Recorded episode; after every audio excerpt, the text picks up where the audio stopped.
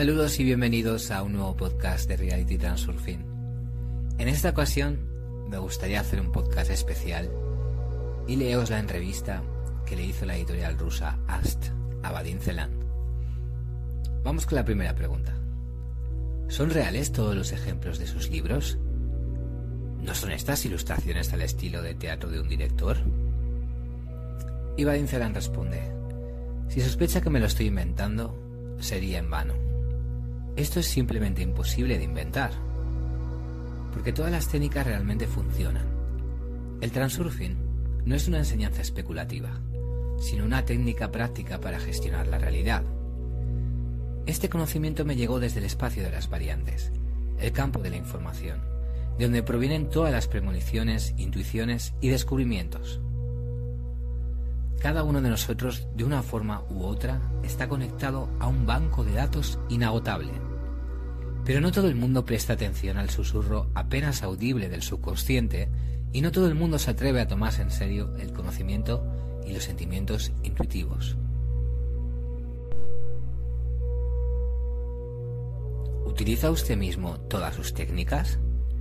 ¿Y cómo no le cortan el cuello sus péndulos?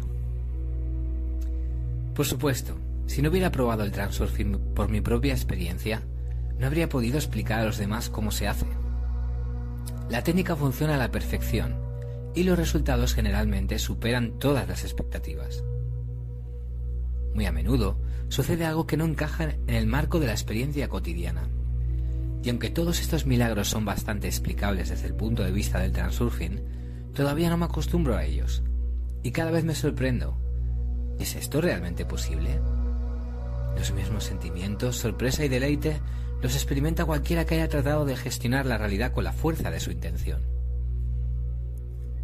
Sorprende que la mente ordinaria está acostumbrada a tomar la realidad por algo externo y que existe independientemente de nuestra voluntad.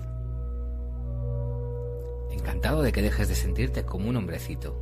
En cuanto a los péndulos, entidades de información energética que a su vez intentan gestionar a las personas entonces todo no es tan simple con ellos. Para resistir su influencia, es necesario mantener la conciencia en un nivel alto. Es decir, en todo momento, ser consciente de lo que estoy haciendo, por qué y para qué. De lo contrario, la vida captura como un sueño en el que nuevamente te conviertes en un bote de papel y te encuentras a merced de las circunstancias. Pero no hay gente impecable. Y claro, sucede que pierdo el control de la realidad. Más precisamente, en mi actitud ante ella. Por lo tanto, los péndulos montan en el columpio. También son muy divertidos para mí.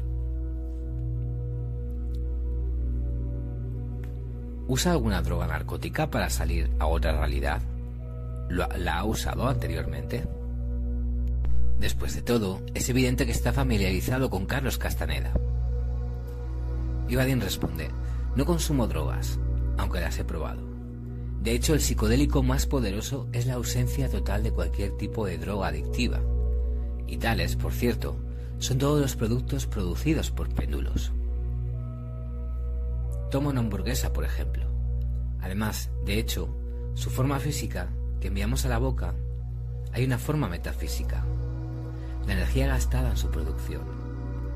Esto no significa la fuerza que pone en movimiento los mecanismos, sino la energía libre de los seres vivos que es absorbida por los péndulos. Imagínase cuántas personas y máquinas participaron en el proceso de hacer una hamburguesa.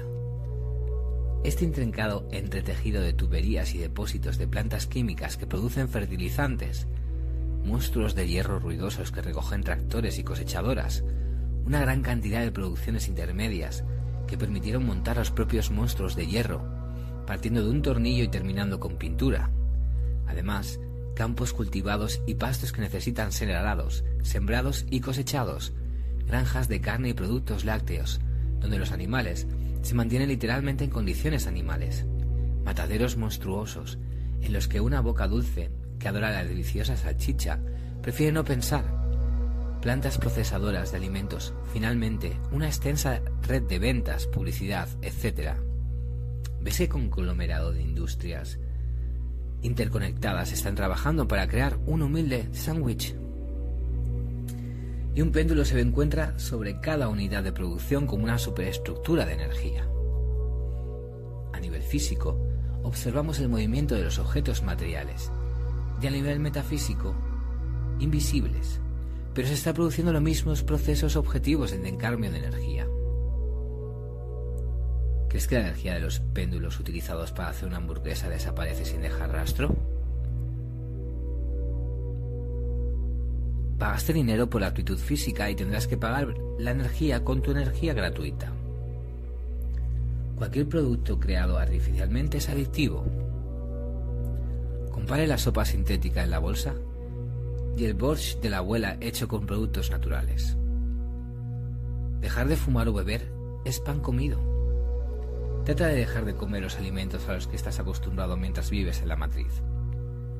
Si no lo crees, compruébalo. ¿La energía de los péndulos gastada en la producción de la hamburguesa desaparece sin dejar rastro? Como digo, pagaste dinero por la aptitud física y tendrás que pagar la energía con tu energía gratuita. Entonces no insto a todos a, que, que renuncien a los beneficios de la civilización y regresen a la existencia natural, pero utilizando los servicios de una sociedad tecnogénica que rápidamente se está convirtiendo en una matriz real, debes ser consciente de que te chupa, te vuelve adicto, te sumerge en un sueño, donde no eres el dueño de tu destino, sino un muñeco en una celda que no entiende que está siendo utilizado. Yo mismo trato de consumir la menor cantidad posible de alimentos no naturales. Y aquí no se trata de que sean perjudiciales para la salud. Estamos hablando de energía gratuita y en consecuencia de libertad personal. Al reducir la cantidad de sintéticos en la dieta, sin mencionar los narcóticos, aumenta su potencial energético, lo que significa un aumento en la vitalidad, la divulgación de la creatividad, una mejora notable en la calidad de vida y lo más importante, la transformación de un chip en uno que lanza los dados, ganando fuerza, sobre el cual los Jedi de Star Wars insinuaban tan misteriosa y vagamente. Su comentario, los guerreros nunca pueden construir un puente para conectarse con la gente del mundo, pero si la gente quiere hacer esto, tendrán que construir un puente que los conecte con los guerreros. Entonces, ¿por qué escribir libros? No sé de quién es la cita, pero creo que significa que la tarea de los guerreros es hacer que la gente entienda que hay luz al final del túnel. Sin embargo, no es suficiente ver esta luz. Para salir del túnel, debes pisar, debes pisar fuerte. Existe una categoría de personas que hurgan en montañas de literatura en busca de alguna verdad oculta, sin tomar medidas concretas. Y otros, que por cierto son mayoría, no necesitan nada de luz están acostumbrados a vivir en la oscuridad. Pero también hay un pequeño porcentaje de aquellos para los que solo se necesita un impulso inicial para que ellos mismos se embarquen en el camino del guerrero. Para ellos se escriben los libros. Por cierto, el camino del guerrero está lejos del transurfing, pero es la enseñanza fundamentalmente opuesta de los toltecas, conocida por los libros de Carlos Castañeda y Teun Mórez, y si alguien intenta comparar estas dos enseñanzas, significa que realmente no comprende ninguna de ellas. A pesar de que ambos conducen al mismo objetivo, a saber, a la libertad. Cuando no obedeces al mundo, pero él te obedece. Los caminos hacia esta libertad van en diferentes direcciones. Los seguidores de los toltecas están tratando de obligar al mundo a obedecer. Y la transurfing deja que él lo haga. Obedientemente. Los métodos, obviamente los métodos para lograr el objetivo, difieren en principio. ¿Cómo escribe estos libros? ¿Dónde? ¿Cuánto tiempo tomó cada uno? ¿Cuántas páginas por día? Puede parecer extraño, pero no escribo libros de forma secuencial, de principio a fin, sino en paralelo, todos los capítulos al mismo tiempo. Por lo general, los pensamientos individuales vienen a mi mente de forma espontánea, que escribo. Cuando se acumula una cantidad suficiente de esos desechos, de alguna manera se suman a la imagen general. Todo lo que queda es vincularlos y editarlos. Es así como a partir de fragmentos dispersos se recopila todo el libro, literalmente como un mosaico. El libro suele tardar un año y medio. No me di el rendimiento, pero sucede que durante varias semanas no es posible escribir una página. Y aparentemente, esto no es en vano.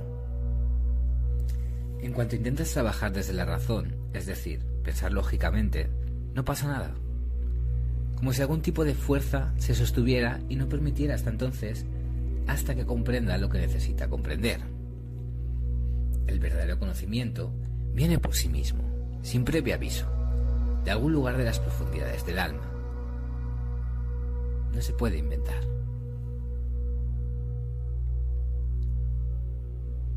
¿Te mediste la tensión? ¿Se te acelera el pulso?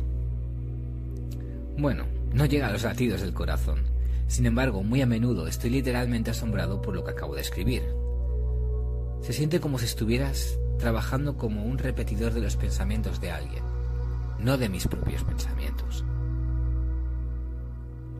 ¿Tienes seguidores? Después de todo, ¿ya te sientes claramente como un gurú? ¿Cómo trabajas con ellos? ¿Regularmente o los ahuyentas? ¿Dándoles instrucciones? ¿Navegando según la voluntad de las olas y controlando a, a tu surfista? Para ser honesto, no me siento en absoluto en el papel de gurú, porque realmente me considero un repetidor del conocimiento antiguo, que se me transmite de alguna manera trascendental. Es cierto que hubo en un momento un sentimiento de importancia personal tan malo, cuando comenzó una corriente de cartas entusiastas de los lectores, pero superé rápidamente esta enfermedad Ahora solo soy consciente de que los lectores ven en mí, si no un maestro en todo caso, a un reconocido experto en el campo del transurfing. Y esto no me causa ningún pensamiento vanidoso. El sentido de la responsabilidad es en sí. Si se dirigen a mí con una pregunta o una solicitud de ayuda, solo respondo para que Dios no permita hacer daño, aunque nunca he escuchado que el transurfing ha hecho daño a alguien. Bueno, no considero necesario dar instrucciones o realizar seminarios y capacitaciones. En los libros todo es claro y concreto de todos modos. Tómalo y actúa. El que actúa y no solo lee, triunfa. ¿Cuál fue el detonante del transurfing? Probablemente el punto de inflexión ocurrió cuando se acumuló una masa crítica de leña en mi vida. Debería haber leído mi libro Reality Transurfing hace 25 años, entonces mi vida sería completamente diferente, mucho más fácil y correcta. Pero en ese caso, no hubiera podido escribir este libro. Y así, después de pasar por todo lo difícil, se abrió algún canal a través del cual fluyó la información. En general, puedo revelar un simple secreto de cómo acceder a la información. Para ello, basta con dejar de buscar la verdad en los libros ajenos, es decir, redirigir el vector de la intención. Mientras tu intención sea estudiar, permanecerás en la posición de un estudiante eterno y seguirás al, autor toda tu vida. Quien, más inteligente que tú, piensa. Pero en cuanto le, des la espalda a las autoridades reconocidas y te tomes la libertad de responder a las preguntas que tú mismo te planteas, las respuestas no tardarán en llegar. Literalmente, cuando te enfrentas a un problema difícil, debes formular una pregunta y darte tiempo para resolverla. Verás, la respuesta vendrá por sí sola. Ya está en el espacio de variantes.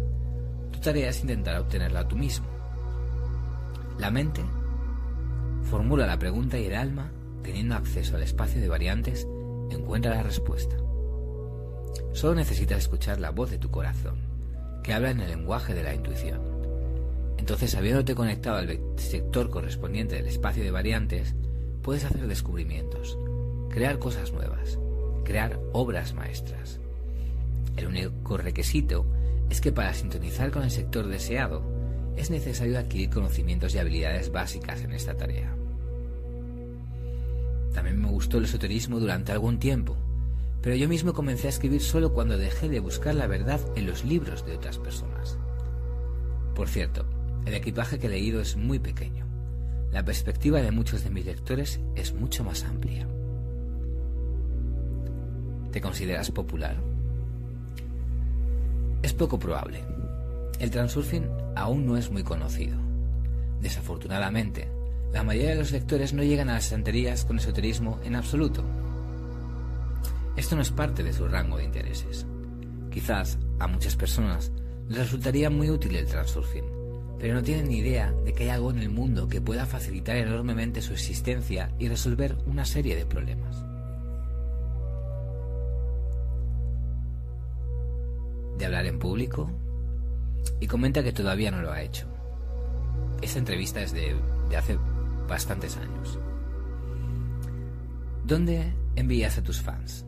¿Respondes todas las cartas? No hay información personal en, tu página web. Ibadin responde, realmente espero no tener fans, pero hay seguidores, no míos, sino de Transurfing. Intento responder a las cartas en la medida que el tiempo lo permite. A veces me, hacen preguntas de carácter personal. Curioso, porque sin embargo, por regla general, la gente se comporta correctamente.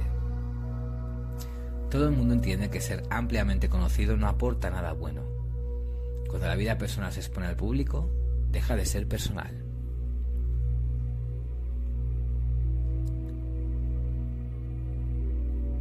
Los místicos modernos, ya sea avergonzados o creando una leyenda al estilo de Castaneda, no dan información biográfica precisa. Nació allí, sus padres, mm, gente común, y así sucesivamente. Espero, tú no eres uno de ellos. Entiendo, es fácil escribir sí o no, pero al menos un cuestionario banal. Mi biografía no puede ni debe ser de interés, ya que no soy el creador del transurfing, sino un relevo de este antiguo conocimiento. De interés son aquellos individuos o fuerzas que me han transmitido este conocimiento, aunque aparentemente ellos tampoco desean revelarse. Tengo más de 40 años, antes del colapso de la Unión Soviética, me dediqué a la investigación en el campo de la física cuántica, luego en tecnología informática, ahora en libros. Vivo en Rusia, por nacionalidad rusa, o más precisamente, una cuarta parte de Estonia. El resto no importa. Generalmente concedes entrevistas. Nadie me ha preguntado, excepto tú. ¿Ha intentado quitárselo? ¿Quién? ¿Cuándo? ¿Y cuál es el resultado? Si intentan llevárselo y siempre y si ampliar el círculo de, de seguidores del transurfing, ¿por qué negarse? Describes tus propias historias con la salsa de un amigo. No, tal como está, estoy escribiendo. ¿Se considera una persona suficientemente educada? Depende de lo que se entienda por educación. Si es erudición, entonces soy un completo ignorante. Si la capacidad de resolver problemas, entonces tal vez. Intento no cargarme con información innecesaria. Mi cabeza no es un cubo de basura. ¿Dónde estudió? ¿Qué te dio la educación estándar? ¿Tu profesión? Soy un ex físico y también un ex especialista en informática. Ojalá no me convierta en un ex escritor. La educación estándar no me dio mucho. Sin embargo, creo que todo en esta vida no es en vano. Cada paso conduce a lo que has logrado.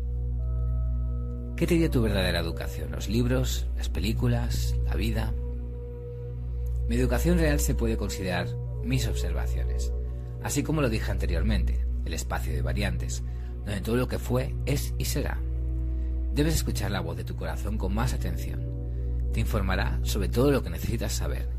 Y lo que no se da no es importante. ¿Quiénes son sus profesores?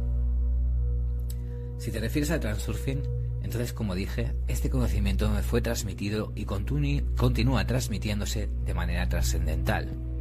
Nadie me enseñó esto y no lo he leído en ninguna parte. La información viene a la mente por sí sola. No puedo explicar cómo sucede esto.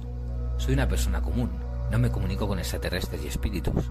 La única persona que podía llamar mi maestro es el supervisor, el celador, uno de los guardianes del conocimiento antiguo, que una vez se me apareció en un sueño, después de lo cual comenzó el flujo de información. El encuentro con el celador se describe al comienzo del libro Reality Transurfing, y no fue como un sueño ordinario.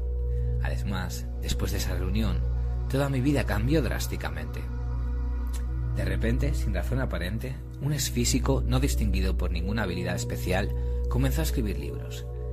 Que no esté convencido el que se sienta más cómodo creyendo que estoy involucrado en un engaño. Yo mismo estoy convencido de que existen los guardianes del conocimiento antiguo, aunque no puedo probarlo. Al parecer, al estar en otra realidad, están tratando de ayudarnos a sobrevivir en un mundo que se está convirtiendo rápidamente en una matriz. No sin razón, de vez en cuando, en diferentes partes de la Tierra, independientemente unas de otras, aparecen diferentes interpretaciones del conocimiento antiguo, una de las cuales es el transurfing. Quedan algunos contactos de la vida anterior, amigos, compañeros de clase, vecinos. Todo quedó y yo seguí igual. Ninguno de mis conocidos sospecha siquiera que estoy escribiendo libros. ¿Por qué debería cambiar su actitud hacia mí? ¿Dónde cenas? ¿Qué? Como dije, trato de evitar los alimentos que son adictivos. Toda la humanidad está formada por adictos a la comida, y esto no es una hipérbole. Es un gran error pensar que la adicción surge solo como resultado de la adicción a sustancias especiales, alcohol, tabaco, drogas. El producto creado por los péndulos es el crédito energético. Al consumirlo, una persona experimenta un aumento temporal de energía. El grado de este aumento, dependiendo del modo de préstamo, fluctúa desde una sensación de comodidad hasta la euforia. El aumento es seguido inevitablemente por una disminución. Y la recompensa siempre viene con intereses, nuevamente dependiendo del monto del préstamo. Pesadez en el estómago, sonolencia, resaca severa o abstinencia. Durante el cómputo, el péndulo absorbe la energía libre de una persona. La diferencia de energía libre provoca una sensación de gran malestar y paraliza la voluntad, ya que la voluntad, de hecho, se alimenta de energía. El péndulo establece una condición, o se debe aceptar más o la tortura continuará. Este elevado pago de un préstamo es el principal factor que provoca la adicción a las drogas. En general, para llevar a una persona a la matriz es necesario enredar a una red basada en la adicción. En los últimos años ha surgido una, una serie de nuevas adicciones. La comida se ha convertido en comida para la obesidad, la realidad virtual de la computadora ha dado lugar a la adicción, a los juegos y a Internet, a los teléfonos móviles. Sin ellos, las personas ahora experimentan episodios de melancolía y soledad. Lo peor es que una persona esclavizada por el sistema pierde no solo la libertad de elección, comienza a creer exactamente lo que es beneficioso para el sistema. Así es como se construye la matriz. ¿Pensaste que era fantasía? La ciencia ficción tiende a hacerse realidad, y esta tendencia se ha acelerado con el tiempo. Por supuesto, también utilizo los productos de la civilización. No puedes escapar de esto. Pero al menos me deshice de la adicción a la comida. Como principalmente alimentos vegetales naturales que no han sido cocinados. Que me da un alto nivel de energía libre. Además, hago deporte, yoga, meditación, etc. Cuanta más energía, mayor es la vitalidad y en consecuencia la capacidad de crear y gestionar la realidad. Ahora, habiéndome liberado de la adicción, a veces puedo romper mis reglas, porque soy el dueño de mi realidad. Es como ir a un banco, pedir un préstamo y marcharse sin pagar. Es cierto que es necesario tener sentido de la proporción para no volver a endeudarse. ¿Cómo y dónde descansas? ¿Cómo sueñas con relajarte? Me gusta relajarme y trabajar junto al mar. En general, todos los días trabajo y todos los días son festivos. Prefiero no soñar. Si pretendo tener algo, lo consigo. Soñar es inútil. ¿Cuándo y dónde surgió la idea del transurfing? El transurfing no es una idea y no apareció. Lo que debería quedar claro por lo anterior. Empecé a escribir el libro Reality Transurfing en enero de 2002, justo después de la reunión mencionada con el celador. ¿Dónde estaba exactamente? Entonces, no lo diré. ¿Qué crees más? ¿En tu experiencia espiritual personal o en aquellos a los que citas? No me gusta esta definición, experiencia espiritual personal. Yo la llamaría la práctica de observar y gestionar la realidad. Por supuesto, tu experiencia siempre es más valiosa, ya que a menudo es difícil o costosa. Y cito muy raramente solo porque alguien dijo algo de una manera que me es imposible decir mejor. ¿Por qué necesitas transurfing? Para no sentirse un elemento de la matriz. Para retener en general la capacidad de sentir, para tener la capacidad de gestionar de forma independiente tu propio destino y no navegar como un barco de papel a instancias de las olas. Quizás sería mucho más seguro pasar días con tu familia, con tus hijos, tener un simple trabajo humano. Ya paso mis días con mi familia porque trabajo desde casa y considero este trabajo el más humano. ¿Sabes lo maravilloso que recibir cartas de agradecimiento y darte cuenta de que hiciste la vida de alguien al menos un poco más feliz? En general, Transurfing brinda verdadera tranquilidad, da confianza en el futuro. ¿Cómo empiezas el día? ¿Estás mirando al mundo o él te está mirando a ti? ¿Aceptas todo lo que te ofrece? El mundo es un espejo. No se puede mirar. Al contrario, refleja nuestra visión de él. Por lo general, al mirar el mundo, las personas fijan toda su atención en el reflejo, por lo que se encuentran en las garras de la ilusión de que la realidad existe de forma independiente y no puede ser influenciada de otra manera que trabajando en este mundo físico. Transurfing te enseña a hacer lo contrario, apartar tu atención del reflejo y dirigirla a tu forma de pensar.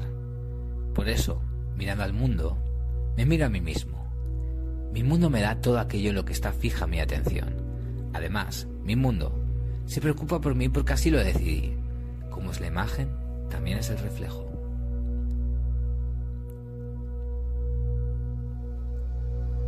Pues hasta aquí la entrevista y hasta aquí el podcast de hoy.